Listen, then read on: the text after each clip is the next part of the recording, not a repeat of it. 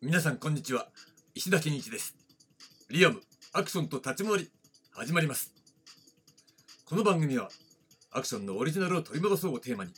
アクションや立ち回りについてアクション理論研究者の石田が他では聞けない話をお届けしています。どうぞお付き合いください。さて今週のテーマは動きのタイムラインです。はい、ということで、えー、またまた今週ね、始まりました。え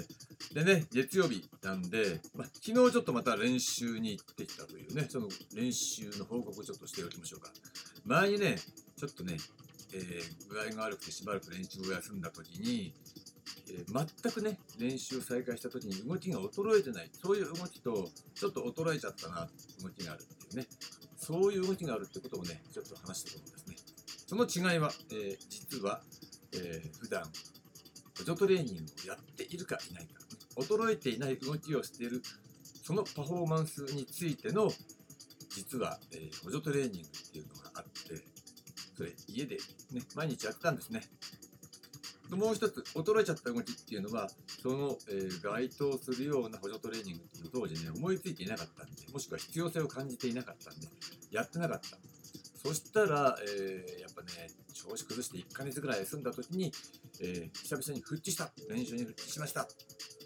そうなった時に若干パフォーマンスの格差が出てしまったわけですね。だけど、その補助トレーニングやっているから、やっていないからっていう違いが分かっていたんで、別に焦ることなかったわけだ。で、じゃあちょっとね、その補助トレーニングを開発してやろうじゃないかということで、ちょっと補助トレーニング実はシコシコとね、やってたんですね。で、その結果を、えー、練習場で確認してみたところ、これズバリ効果あり。うん、だから、まあ今後もちょっとこれ続けようかなと思うんですが、そうすることでね、まあ練習、本来だったらね、週にね、昔だったらね、2回、3回、4回ってやってたんですが、まあ、週に1回ぐらいでね、練習でも、パフォーマンスの衰えをなくす、なくす、そして高いレベルで維持できる。それを可能にしたいなというふうに考えてるわけなんですね。だけどね、やっぱりね、身体能力的な部分っていうのは、やっぱりきちんと鍛えないとダメですよ。若干ね、心肺機能がね、衰えてる、自分としてはね。それはね、家の中でね、えー、サーキットトレーニングやっても自覚的に自覚しました。だからちょっともうちょっとサーキットトレーニングをね、取り込むとかなんかして、心肺機能を鍛えた方がいいな。やっぱ回復がね、遅い。一回技やっていいんだけど、はははって、そこから戻りがね、なんかちょっときついなって。えー、前は全然きつくなかったのがきついなって感じちゃう。うそれ単純に心肺機能が衰えてるんです。そこはやっぱ鍛えた方がいいということになるわけで、まあ、この成果っていうのね、えー、もちろん、えー、レッスンするときはね、えー、参加した方にきちんと、え教えちゃうので、まあ、楽しみにしてください。はい、ということで、え今週のテーマ、動きのタイムラインですね。で、今日は動きのタイムラインについて話そうと思ったきっかけをね、お伝えしたいと思います。これね、えー、雑誌で秘伝っていうね、えー、古流武術とかね、えー、新しいその身体操法みたいなその研究、そういったものを、えー、掲載している、まあ、ちょっとマニアックなんだけど、でも結構ね、売れてるんじゃないかな。えー、どこの本屋でも大抵置いてあったり、そういう雑誌があるんですね。で、私もね、えー、ある一時期、ずっと買ってました。多分、パッと見て、まめに見てた時期っていうのは3年とか4年ぐらい。で、それ以降ちょっとね、まあ、割と雑誌だからしょうがないんだけど、同じようなことの繰り返しになってきたりとかもしたんで、まあ、興味のある特殊の時だけ買うみたいな形で、まあ、今でも毎月そのチェックはしてますよ。うん。そのぐらい、まあ結構ね、熱心な読者だったんですが、もうこれがいい雑誌なんだけど、重くてね、うん、だから今回の引っ越しでも一番多かったのがこの秘伝のバッグなんだ。もうどうしようもないけど、こればっかりはさ、捨てるのもったいないから、持ってきて、今回はちゃんと本棚に入れました。前のね、えー、住まいでは、もう置き場所がなくて、積んであっても、積んじゃったから、えー、取り出せない。ほとんど見れなかったんだけど、今回はちゃんと本棚に入れて、この背拍子を眺めながらね、なんかパラパラなんて見てる。そしたら、ちょっと面白いインタビュー特集を発展したんですね。で、それを読んだ感想というかね、それによって、ちょっとこれは動きのタイムラインということを伝えた方がいいのかなということを感じたわけです。その特集が何かっていうと、これは新国劇で、えー、新国劇のね、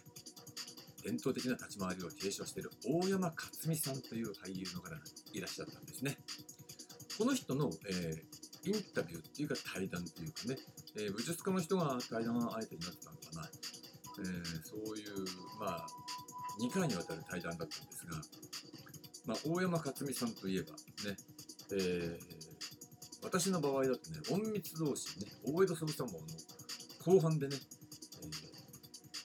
隠密支配、ね、東堂対馬みたいな感じで、こう出てきてね、立ち回りを披露して、おさすが新興国劇の大山克美うまいね、みたいなね、そういう形でとても印象に残っている。だけど、かなりうまいんだけど、うん、その反面、えー、私が知ってるジャンバラと若干違うっていうか、なんか違うなっていう、何が違うのかなっていうのをちょっとあえてね、分析してなかったんですが、まあ、新国劇の人だからね、みたいなこともあるわけですね。で、その人との対談なんだけど、もうこれね、対談って、えー、対談する側がきちんとね、あの相手から引き出せる、そういう技量を持ってないと、知識とか、そういう説問の立て方とか、そういうのを持ってないと、全くつまらないものに終わっちゃうんだけど、案の定、この武術家の人の一方的な話で、全くね、えー、重要な情報というのはほとんどなかったです。これはまあもちろん立ち回りについてね。で、まあそれはしょうがないんだけど、で、それでまあ今回はちょっとね、えー、そこからの気づきとして、なんでそういう話になっちゃったっていうところで、えー、一般の人とか、このね、武術家武術家の人が立ち回りとか見てるときに、全然分かってないところがあるそのポイント1点だけお伝えしましょう。美術の、えー、形式のな表現の形式をね、利用するとかいう形で伝えようと思うんですが、ね、美術の中で写実主義とね、形式主義っていうのがありますね。写実主義っていうのはそのリアリズムね。形式主義っていうのは、まあその実際にあるものよりもその表現の形式を優先して、えー、写実性にこだわらない表現そういうもんでしょうねでそれは対極にあるわけだから、ね、両サイド右側に、えー、写実主義左側に形式主義を置いて、ね、そこに、えー、その間を線で結んだらその間に無数の落としどころがあるわけですよねそれは作品ごとにある、えーそれと同様にね、当然立ち回りだって写実主義と形式主義の間で無数の落としどころがあるわけです。なった時に武術家っていうのは実際にやってるわけだからえ、写実主義の表現を求めるのね。でも、写実主義の表現のもう究極的なね、表現っていうのは、それも時代交渉みたいなものになっちゃう、その要するに時代に、えー、時代交渉っていうのは、明治時代の人はこういう生活をしてたとかさ、江戸時代の人はこういう生活だった、ね、武士はこういう感じだったみたいなね、そういったことを、えー、歴史上ね、正しく、えー、間違いのない、デタラメがないように、えー、チェックしたり指導するね、そういう歴史交渉ね、時代交渉ですよね。うん、それと同じになっちゃうから、うん、それは立石で、ね、武道とかを、武術、ね、知る流派をいっぱい収めてる人なんかもそういいけどさ、うん、でもそういう人に限ってアクション下手なんだわ、みたいなことがちょっとね、こちら側からの批判としてはあるんですが、まあ、それは置いておくとして、うん、やっぱりハードコアな、えー、写実主義はその時代交渉になっちゃうんですよね。でそうなった時に、えー、実際の武術の動きをやってくれって言われてもね、表現として面白くなかったら意味ないし、えー、一般の視聴者の人はその知りませんから、地味な武術の形をやっても、うん、作品の性質によってはやっぱ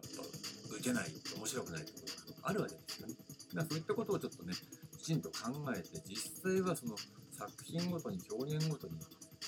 写実主義と形式主義の間の落としどころっていうものがそれぞれ異なるそこが、えー、外しがないといい作品だというふうに考えてもらえばいいでしょうねだから歌舞伎っていうのは、えー、ハードコアな定して主義の表現ということになりますよね。だから普通の、えー、テレビ時代劇の中で歌舞伎と同じ立ち回りを同じスピードで全く同じようにやったらそれダメでしょっていうことと同じなわけです。ね、そういったところを抑えた上で、えー、立ち回りというものについて考えてみようじゃないかというのが、えー、今回の動きのタイムラインということになります。では明日からの本編をお届け楽しみにしてください。ありがとうございました。